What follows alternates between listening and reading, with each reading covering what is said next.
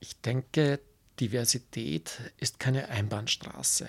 Das heißt, ähm, es braucht auch von uns diese Hilfestellung oder diese, diese Handreichung an die Gesellschaft, damit Menschen in der Gesellschaft sich leichter tun, mit uns ins Gespräch zu kommen. Und da ist zum Beispiel dieses Wort Ungetüm LGBTIQA, das niemand aussprechen kann oder mag, äh, wo Menschen Angst haben, dass sie einen Buchstaben vergessen. Da gebe ich einfach einen guten Tipp, verwendet einfach den Sammelbegriff queer und damit ist ja alles gesagt. Die gefragte Frau.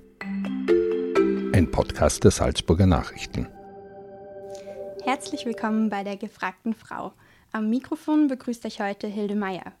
Für diese Folge sitze ich mit meiner Gesprächspartnerin nicht in unserem Studio, sondern im Gebäude der homosexuellen Initiative, also der HUSI Salzburg. Jetzt könnt ihr euch vermutlich schon denken, mit wem ich heute sprechen werde. Mir gegenüber sitzt gerade nämlich Conny Felice. Seit bald zwei Jahren ist Conny als Geschäftsführerin der homosexuellen Initiative Salzburg tätig. Zuvor hat sie in Wien gelebt und im Bereich der Konfliktmediation im Wiener Gemeindebau gearbeitet. Ich will mit Conny heute über ihre Arbeit in der HOSI und die Bedeutung der Repräsentation von queerem Leben sprechen. Queer, das steht für all jene sexuelle Orientierungen, die nicht heterosexuell sind und auch für Geschlechtsidentitäten, die nicht in das binäre Geschlechterbild von Mann und Frau passen oder die nicht cisgender sind. Cisgender steht für Menschen, die in dem Geschlecht leben, das ihnen nach der Geburt zugesprochen wurde und sich damit identifizieren. Das sind jetzt erstmal ganz schön viele Begriffe zum Einstieg. Im Gespräch mit Conny werden diese aber hoffentlich auch für alle Zuhörerinnen und Zuhörer etwas verständlicher. Conny, erstmal vielen Dank, dass du heute bei der gefragten Frau zu Gast bist. Danke für die Einladung. Ich freue mich sehr, dass es heute klappt. Es ist nämlich ein wichtiges Thema, über das wir heute sprechen wollen. Ich bin jetzt ja bereits mit vielen großen und vielleicht verwirrenden Begriffen eingestiegen ähm, mit denen viele vielleicht gar nicht so vertraut sind, die uns jetzt zuhören. Auch unter der HOSI können sich vielleicht viele gar nicht wirklich vorstellen, was das ist oder was da passiert. Wie sieht denn eure Arbeit aus? Also die HOSI Salzburg gibt es jetzt mittlerweile schon 43 Jahre. Und sie ist entstanden aus einer, ja, aus einer quasi Selbsthilfeorganisation, wo sich einfach ein paar homosexuelle Menschen zusammengetan haben, die gesagt haben, hey, wir müssen Gesellschaft verändern, wenn wir gut und glücklich leben wollen. Und das ist in den letzten Jahrzehnten tatsächlich gut gelungen. Äh, es sind wesentlich mehrere Aufgaben dazugekommen, neben diesen, diesen Beratungsaufgaben, die es noch immer bei uns gibt, natürlich, die einen großen Stellenwert haben, ist auch noch Bildungsarbeit dazugekommen. Es sind unheimlich viele Veranstaltungen dazugekommen. Es ist natürlich auch politische Arbeit dazugekommen. Es ist also eine Organisation für queere Menschen vor allem. Stehen eure Veranstaltungen oder Angebote aber auch nicht queeren Menschen offen? Das ist ein Grundsatz, den wir haben, weil wir natürlich aus unserer, aus unserer Blase heraus wollen. Äh, ganz ein, ein, ja, ein wesentlicher und wichtiger Aspekt ist eben, Ängste abzubauen. Und das gelingt am besten, wenn man mit Menschen ins Gespräch kommt. Deswegen eben unsere Veranstaltungen sind für alle offen, abgesehen von einigen Vereinsabenden, wo wirklich Gruppentreffen sind, wo es ein safer Space, also ein geschützter Rahmen sein soll, sind die Veranstaltungen offen und das taugt uns unheimlich, wenn wir dann letztendlich ja so, so ein, ein, ja, diese Transparenz auch leben können und mit den Menschen, die ansonsten selten oder kaum was mit Queerness zu tun haben, ins Gespräch kommen. Jetzt sitzen wir ja gerade in eurem neuen Hauptgebäude. Ihr seid nämlich umgezogen Anfang des Jahres, wenn ich mich recht erinnere. Ähm, und wo du gerade Transparenz gesagt hast, das fällt hier total auf. Also wir befinden uns im Entreeviertel. Es sind lauter Glasfronten. Wir schauen nach draußen. Ähm, wie seid ihr denn angekommen hier? Wie fühlt ihr euch im neuen Gebäude? Also wir fühlen uns unheimlich wohl hier ähm, die von dir angesprochenen Glasfassaden, die haben natürlich gerade im Sommer einen, einen, kleinen negativen Aspekt, weil die Sonne hereinbrennt, aber ansonsten ist es ein absoluter Luxus, den wir da haben im Sinne von, die Menschen können reinschauen, wir können rausschauen und alles, was transparent ist, dient einfach zum Abbau von, ja, von Ängsten, von Vorurteilen und das ist unser, unser Kernthema letztendlich Seid ihr da auch schon mit der Nachbarschaft viel ins Gespräch gekommen dann? Gab es da irgendwie Kooperationen oder ja, Gespräche, die man vorher so vielleicht nicht erwartet hätte? Also die Nachbarschaft hat uns sehr wohlwollend aufgenommen. Das dürfte man vom, vom ersten Tag an wirklich auch so erleben. Wir haben das Glück, dass wir ja, einen breiten Gehsteig haben, wo wir auch manchmal einen Sessel rausstellen und einen Kaffee trinken und dann kommen einfach Nachbarn auch vorbei, mit denen man plaudern kann. Und das Schöne ist, das André-Viertel ist einfach ein ja, fußläufig gut erreichbar für ganz, ganz viele Menschen, die auch Richtung Linzergasse zum Beispiel gehen, dass Menschen einfach auch stehen bleiben, ein bisschen schauen bei uns. Wir haben manchmal eben die Prospekte draußen liegen, wir sitzen draußen und dann sprechen wir mit den Menschen, wenn es geht. Also ein Lächeln, glaube ich, äh, öffnet ganz häufig auch den, den Kopf und dann kann man ins Gespräch kommen. Was jetzt trotzdem auffällt, wenn man hier ankommt, ähm, man kann gut reinschauen, man sieht, ähm, da ist was los, hier ist es irgendwie belebt. Ähm, große Regenbogenfahnen, wie sie ja vielleicht klassisch oder üblich sind, sieht man aber gar nicht, wenn man von außen ähm, bei euch reinschaut. Ist das eine bewusste Entscheidung oder warum habt ihr das so gemacht? Das ist tatsächlich eine bewusste Entscheidung. Für uns ist es wichtig, dass wir mit den Menschen ins Gespräch kommen. Und so wie im Moment möglicherweise die politische Lage polarisiert ist, gerade was diese Gender-Thematiken angeht, ist für uns wichtig, dass wir nicht noch ja, Öl ins Feuer gießen, sondern ja, moderat uns auch verhalten, eine moderate Sprache haben, uns hier im André-Viertel auch ja, einleben und einbringen in der Form, wie es ja, adäquat fürs Viertel ist. Und Regenbogenfahnen sieht man bei uns ja, links und rechts neben der Eingangstür sind Aufkleber, da sind die Regenbogenfahnen auch drauf, also für alle auch erkennbar, für die es auch wichtig ist. Für, für mich ist wichtig, dass man nicht mit der Faust aufs Auge äh, mit den Fahnen daherkommt und wir wissen, dass manche Menschen ja, sich schwer tun mit der Regenbogenfahne. Und das müssen wir akzeptieren. Also wir können nicht davon ausgehen, dass alle Menschen gleich jubeln, wenn wir da sind. Und dazu braucht es halt auch diesen moderaten Auftritt von uns. Ja, jetzt hast du vom adäquaten Einleben gesprochen. Ich kann mir vorstellen, dass es auch total abhängig davon ist, wo man ist, vermutlich. Da gibt es sicher eine Differenz zwischen dem Leben in der Großstadt, auf dem Land oder in Salzburg. Ähm, du hast jetzt eigentlich, wenn ich äh, richtig informiert bin, alles drei schon erlebt. Du hast in Wien gelebt, du bist aufgewachsen im Salzburger Flachgau. Was für Unterschiede hast du da gemerkt? Ich glaube, da gibt es keine allgemeingültige Antwort. Das, was ich erlebt habe, ist, dass in allen drei Milieus unter Anführungszeichen, jetzt also Großstadt, Kleinstadt und ländliches Gebiet, ein queeres Leben absolut möglich ist. Das hängt auch davon ab jetzt, okay, wie, wie komme ich rein in dieses System? Wie verhalte ich mich? Was ist mein Beitrag in diesem System? Mache ich gleich von vornherein nur Trara und sage, hey, alles dreht sich nur um mich? Oder bin ich einfach ein, ja, jemand, ein, ein Mensch, der auch etwas beitragt zum System, zur Gesellschaft? Dann ist es in der Regel so, dass alle Menschen sehr gut damit können. Und äh, wenn ich jetzt vergleiche, dann ist Salzburg sicherlich mit einem sehr konservativen Image bedacht, äh, im Vergleich zu Wien sicher lebenswerter. Also es ist in Salzburg ein sehr, ja, sehr offenes Leben, auch als queerer Mensch. Ich bin als Transfrau hier auch lebhaft und, und, und äh, erkennbar.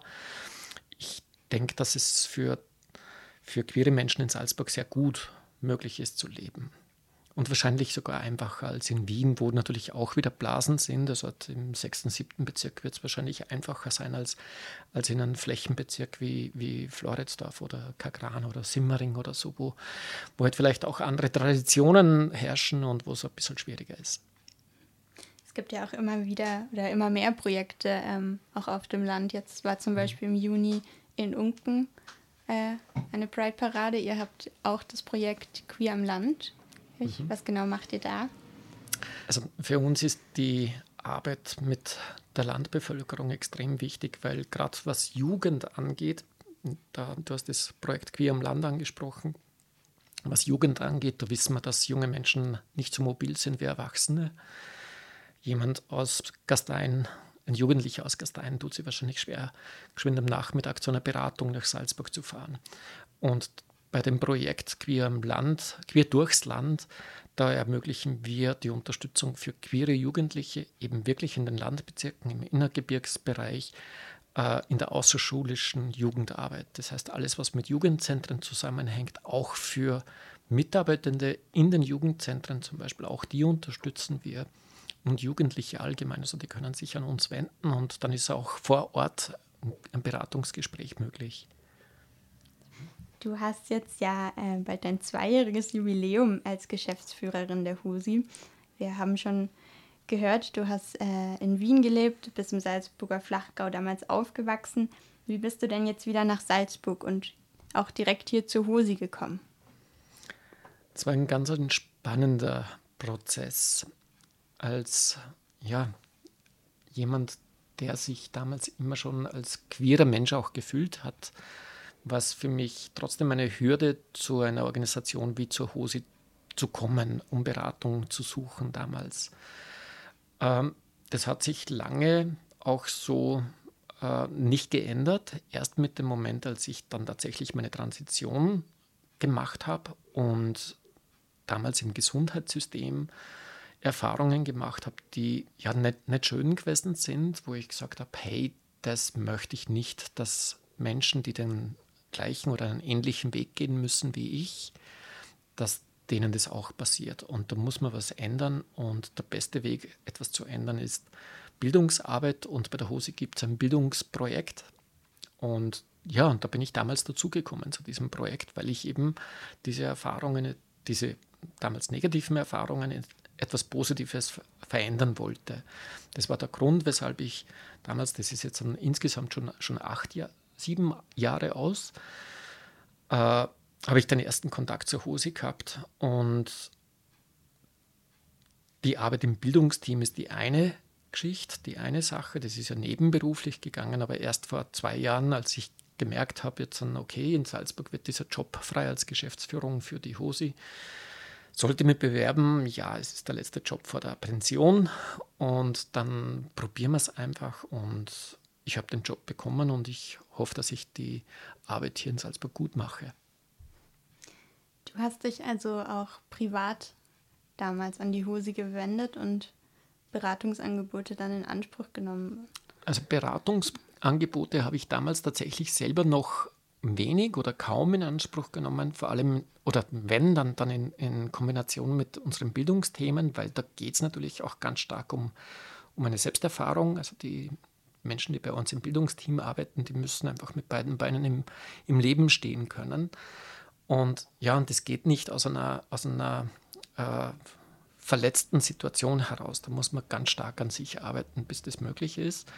Und für mich war eben auch das Bild, das damals ähm, queere Organisationen insgesamt, und da geht es nicht nur um die Hose Salzburg, sondern insgesamt nach außen so darstellen, nicht ganz stimmig, weil es ist halt ganz stark dieses Schrille, dieses Bunte immer im Vordergrund gestanden. Und wir wissen, dass ganz, ganz viele Menschen äh, queer sind, allerdings ja, wenig mit, mit dieser absoluten Buntheit am Hut haben, zu tun haben. Äh, diese Buntheit, diese Queerness, dieses Schillern, Drag, Leder und so weiter und so fort, das gehört zur DNA der Hose dazu, also zur Community dazu. Das ist extrem wichtig, aber es ist nur ein Teil davon. Und wer sich eben nicht mit diesem Bereich identifiziert, der soll aber auch angesprochen werden. Und darum sind wir auch wieder bei dem Punkt, eben, du hast vorher von den, von den Regenbogenfahnen oder Aufklebern bei uns im Schaufenster gesprochen. Eben nicht mit der Faust aufs Auge den Leuten so begegnen, sondern ja, adäquat, wie es einfach in, ein, in einem schönen Stadtviertel passend äh, gehört und, und so ist unser, unser Zugang zu dieser Arbeit. Du hast also selber ähm, damals schon Kontakt zu Hose gehabt oder wusstest zumindest, dass es sie gibt, dass es da ähm, Angebote gibt. Wie lange gibt es die Hosi eigentlich schon? Seit, also in Salzburg seit 43 Jahren jetzt, also doch eine sehr lange Zeit. Und man muss aber verstehen, dass das damals in einer Zeit entstanden ist, wo es ja gerade mal wenige Jahre vorbei war, dass Homosexualität ein Straftatbestand war. Also das war ja kriminalisiert. Auch Werbung für Homosexualität zu machen war nicht möglich, war nicht gestattet. Und in so einem Umfeld, also das erleben wir jetzt gerade, wenn wir in Europa schauen, ein ähnliches Umfeld haben wir in, in Russland oder haben wir teilweise in Ungarn, wo queere Menschen einfach in den Untergrund gedrängt werden, nicht gesehen werden. Äh, ja, da hat sich in Österreich zum Glück sehr viel getan in diesen 40 Jahren. Jetzt gab es, gibt es heute ja ähm, Repräsentation und auch Sichtbarkeit ähm, und es kommt, kommt auch immer mehr. Früher war es die Lage aber natürlich anders. Hattest du in deinem Umfeld damals Menschen, an denen du dich orientieren konntest? Also das muss man differenziert sehen, denke ich. Weil ich bin in einer Zeit aufgewachsen, wo es kein Internet gab, wo damals das Bravo das einzige Informationsmedium gewesen ist, um solche Infos auch nur irgendwie erhalten zu können. Mittlerweile ist es natürlich sehr einfach, gerade für junge Menschen, sich online Informationen zu suchen. Damit tut man sich schon mal wesentlich leichter. Also das ist sehr niederschwelliger Zugang zu Informationen möglich. Das war für mich damals auch äh, anhand von fehlenden Role Models äh, schwierig, weil im Fernsehen gab es damals kaum etwas. Es gab Marion Gordy als Travestie-Show im Fernsehen und da haben alle drüber gelacht und das wollte ich ja auch nicht, dass man über mich lacht, wenn ich mal so sein sollte. Also das war schwierig und das hat sich natürlich gesellschaftlich in Salzburg massiv verändert oder in Österreich massiv verändert in den letzten Jahrzehnten, im letzten Jahrzehnt insgesamt, weil mit Conchita Wurst ist das Thema einfach ein sehr, sehr medial präsentes Thema geworden und abseits von Conchita gibt es natürlich sehr viele äh, eben weniger schrille äh, Role Models für queere Menschen und damit ist es für alle wesentlich einfacher geworden. Wichtig ist vielleicht noch in dem Zusammenhang, einfacher wird es dann für, für queere Menschen, wenn das Umfeld ein ja, queerfreundliches Umfeld ist. Äh, woran erkennen Jugendliche, dass sie in einem queerfreundlichen Umfeld sind, äh, wenn Eltern eben zum Beispiel eben keine, keine äh, queerfeindlichen Aussagen machen, also zum Beispiel über Homosexualität schimpfen etc. Weil wenn das passiert, dann, dann fällt es einem Jugendlichen natürlich wahnsinnig schwer, sich zu outen. Also, und an wen soll sich ein Jugendlicher wenden, wenn nicht an die Eltern? Und die Eltern können sich auch an uns wenden. Also die Beratung, die ich vorher angesprochen habe, die bieten wir auch für Angehörige an. Das gilt für Eltern genauso wie für Geschwister oder auch Kinder von queeren Menschen, die, die auch Unterstützung brauchen. Wird das häufig in Anspruch genommen, also vom Umfeld und von der Familie? Also Angehörigenberatung ist für uns ganz ein wesentlicher Punkt und es wird immer stärker angenommen. Das merken wir also in den knapp zwei Jahren, die ich jetzt hier bin und auf, wahrscheinlich auch aufgrund der, der doch äh, ja, guten medialen Sichtbarkeit, die wir als Hose jetzt in den letzten zwei Jahren bekommen haben, kommen immer mehr Menschen auf uns zu. Und das ist auf der einen Seite ist natürlich großartig, dass die Menschen die Hilfe suchen, diese Hilfe suchen. Auf der anderen Seite ja, wissen wir, wie viele sich noch immer nicht hertrauen. Und der Bedarf ist einfach riesengroß. Die Sichtbarkeit, die du gerade angesprochen hast, die gerade bei der Husi in Salzburg auch immer größer wird, auf jeden Fall, ähm, sammelt sich ja irgendwie im Juni, in dem die Pride ähm, gefeiert wird. Auch in Salzburg hängen dann überall Regenbogenfahnen. Die Stadt lässt ihre Logos in Regenbogenfahnen erscheinen.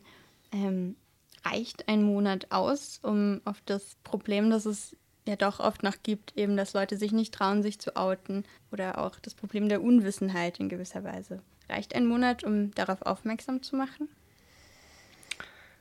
Also wir gehen in Salzburg tatsächlich einen etwas anderen Weg als die meisten anderen queeren Organisationen in Österreich oder in Europa insgesamt. Also für uns in Salzburg ist der Pride-Monat wird quasi weltweit gefeiert wird, weniger ähm, was Großartiges wie in anderen österreichischen Bundesländern, weil wir haben, abgesehen jetzt, dass wir zum Beispiel einen Regenbogen-Zebrastreifen bekommen haben, haben wir ja vier, fünf Veranstaltungen in diesem Monat gehabt.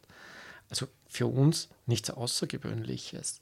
Das, was wir machen, ist, wir haben eine eigene Pride, ein Pride Festival Ende August, Anfang September. Da haben wir rund 30 Veranstaltungen. Wir haben ganz zu Beginn darüber gesprochen, eben welche Form von Veranstaltungen wir machen wollen. Das sind eben anders als früher, wo es hauptsächlich Partys für die Community gewesen sind, also nur für Insider, also Veranstaltungen in der Blase für die Blase. Das hilft uns ja gesellschaftlich nicht weiter. Und deswegen sind diese, also der Großteil dieser Veranstaltungen im August und September sind offen für alle in Salzburg.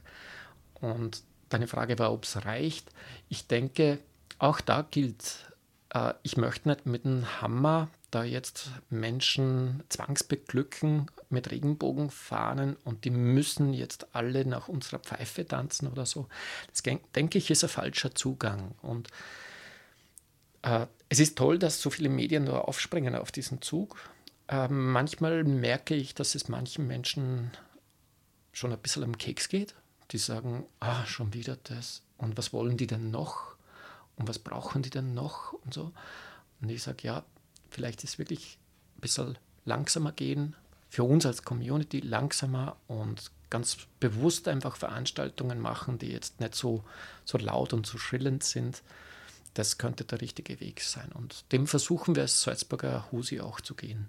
Ich kann mir vorstellen, dass Menschen, die vielleicht nicht so viel Kontakt hatten bisher mit der Community oder mit den ganzen Begrifflichkeiten, wie du sagst, ähm, die vielleicht verwirrend sind oder eben viel, dass es mit Unsicherheit zu tun hat, ähm, dass man nicht weiß, wie man Menschen vielleicht richtig ansprechen soll. Es ist zum mhm. Beispiel die Frage mit den Pronomen, wo man vielleicht einfach ähm, sich nicht auskennt und es dann e-, nicht macht. Nicht, weil man es nicht möchte, sondern weil man einfach nicht weiß, wie. Wie kann man ähm, dann auf solche Menschen zugehen oder wie, wie erreicht man ähm, solche Menschen am besten, um diese Unsicherheit oder das Unwissen zu nehmen? Ich denke, Diversität ist keine Einbahnstraße. Das heißt, ähm, es braucht auch von uns diese Hilfestellung oder diese, diese Handreichung an die Gesellschaft, damit Menschen in der Gesellschaft sich leichter tun, mit uns ins Gespräch zu kommen. Und da ist zum Beispiel dieses Wort Ungetüm LGBTIQA, das niemand aussprechen kann oder mag, äh, wo Menschen Angst haben, dass sie einen Buchstaben vergessen oder die Reihenfolge verwechseln und dann, dann äh, es nicht machen. Äh, da gebe ich einfach einen guten Tipp. Verwendet einfach den Sammelbegriff queer, den du eingangs schon so erläutert hast. Und damit ist ja alles gesagt, auch in diesem Zusammenhang. Damit tun sich die Menschen schon leichter. Zum Thema Pronomen ist auch etwas, wo ich den Menschen draußen ganz bewusst diese Hilfestellung gebe. Fragt einfach Menschen, wie sie angesprochen werden möchten. Bei mir ist zum Beispiel so, also ja, ich bin die, Con ich stelle mich vor, ich bin die Conny, dann wissen Menschen, die möglicherweise ein bisschen herumrätseln bei mir, ähm, als welche Person sollen sie mich jetzt ansprechen. Wenn ich das schon vor, vorausschicke, die Conny, dann könnte man annehmen, okay, die Person möchte als Frau angesprochen werden. Das ist der Sinn. Und das ist ja auch ja, darum eben, äh, Diversität ist keine Einbahnstraße. Das ist der Auftrag, den wir selber auch haben. Wir müssen etwas beitragen, damit es gelingt. Wir können nicht ständig auf der Opferseite sitzen und sagen, hey, die haben mich falsch angesprochen und jetzt bin ich verletzt und jetzt bin ich, bin ich traurig und jetzt äh, brauche ich Beratung und so weiter. Wenn man nur so agieren, dann kommen wir aus diesem Kreislauf nicht raus. Da braucht es von uns auch einen Schritt. Und das versuchen wir als Hose ja auch eben mit den Bildungsworkshops zum Beispiel zu vermitteln, die sehr niederschwellig zu erreichen sind. Wie wichtig ist Sprache denn generell auch zur Bewusstseinsbildung? Wenn man zum Beispiel von Transpersonen spricht, die man als Transfrau ansprechen kann, die aber natürlich auch einfach eine Frau ist. Mhm. Ähm, wie gehst du mit solchen Begriffen um? Also das Thema Trans ist natürlich ein, ein ja, wieder schwieriges, also ein sehr eigenes Thema. Die meisten Transpersonen, egal ob Männer oder Frauen, die wollen natürlich oder die haben das Ziel, die haben das Bedürfnis, dass sie in ihrem Zielgeschlecht auch angesprochen werden. Also theoretisch wäre ich auch gern einfach eine, eine Frau und werde gerne als Frau angesprochen. Ich bin in der Rolle hier als geschäftsführender HOSI in einer besonderen Situation. Also ich kann auch das Transsein mein persönliches Transsein in dieser Funktion ja auch als Thema mit mir artikulieren und vor mir hertragen und mache es damit sichtbar. Also das ist natürlich diese, diese äh, außergewöhnliche Situation, aber das betrifft ja nur mich. Die wenigsten Transfrauen wollen als Transfrau wahrgenommen werden, die wollen als Frau wahrgenommen werden, Transmänner als Männer. Äh, deine Frage war, wie weit Sprache äh, von Bedeutung ist. Also ich denke gerade auch, wenn man das Thema Gendern heranzieht, das ja uns als queere Community immer umgehängt wird, obwohl es aus meiner Sicht ein, ein gesellschaftspolitisches Thema ist, ein feministisches Thema ist, dann merkt man, dass Sprache einfach äh, die Realität abbildet und abbilden soll auch. Und äh, Gendern ist aus meiner Sicht deswegen wichtig, weil ich möchte, dass alle jungen Frauen, alle jungen Mädchen wissen, dass sie Pilotin werden können, dass sie Polizistin werden können, dass sie Ärztin werden können, dass Männer auch wissen können, äh, wissen oder junge Männer wissen, dass sie Pfleger werden können. Also dass diese Klischeebilder einfach aufgebrochen werden. Und es gibt von Wittgenstein diesen schönen Satz, das Ende meiner Worte ist das Ende meiner Welt. Und das heißt, alles, was ich nicht in Worte fassen kann, kann ich mir möglicherweise auch nicht vorstellen. Und ja, da bin ich beim gesellschaftspolitischen Auftrag, beim Gendern es braucht nicht viel. Man kann das sehr einfach einmal üben und, und wir sind als Hose auch keine Sprachpolizei. Also wir weisen nicht jetzt an jemand zurecht, wenn er es nicht macht oder sie es nicht macht. Und es hat aber gesellschaftspolitische Bedeutung. Es geht also letztlich eigentlich darum, mit einem offenen Zugang auf andere Menschen zugeht, zuhört, sich auch traut, Fragen zu stellen, wie jemand angesprochen werden möchte Mhm, genau, also für, für mich ist, ist das Fragen zu stellen äh, auch die Einladung, die ich äh, weitergeben möchte. Also wenn, wenn Hörer, Hörerinnen mit queeren Menschen zusammentreffen und nicht wissen, wie sie sich verhalten sollen, dann denke ich, ja, ganz respektvoll eine Frage zu stellen, ist kein Fehler. Und die allermeisten queeren Menschen äh, sind mit solchen Situationen ja schon konfrontiert worden und wissen auch umzugehen damit. Und eine respektvoll gestellte Frage ist ein guter Zugang für ein Gespräch. Sich trauen, Fragen zu stellen, ist eigentlich ein ganz schönes Schlusswort oder ein schöner ähm, Schlussappell, den man sich vielleicht mitnehmen kann. Danke, Conny, dass du heute mit mir zu den Themen gesprochen hast. Wir könnten sicher ähm, noch ganz viel weiterreden. Das Thema ist sicher noch nicht erschöpft, aber vielleicht gibt es ja irgendwann nochmal eine Folge. Und vielen Dank auch an alle Zuhörerinnen und Zuhörer, die hoffentlich äh, ein bisschen was mitnehmen konnten aus unserem Gespräch. Danke sehr. Wenn ihr jetzt noch Lust habt auf mehr Podcasts von den Salzburger Nachrichten, dann lohnt sich ein Blick auf unsere Webseite unter www.sn.at/podcasts. Wenn ihr eine Anregung für neue Folgen oder Feedback für uns habt, dann schreibt uns gerne eine Mail an podcast.sn.at. Bis zum nächsten Mal bei der gefragten Frau.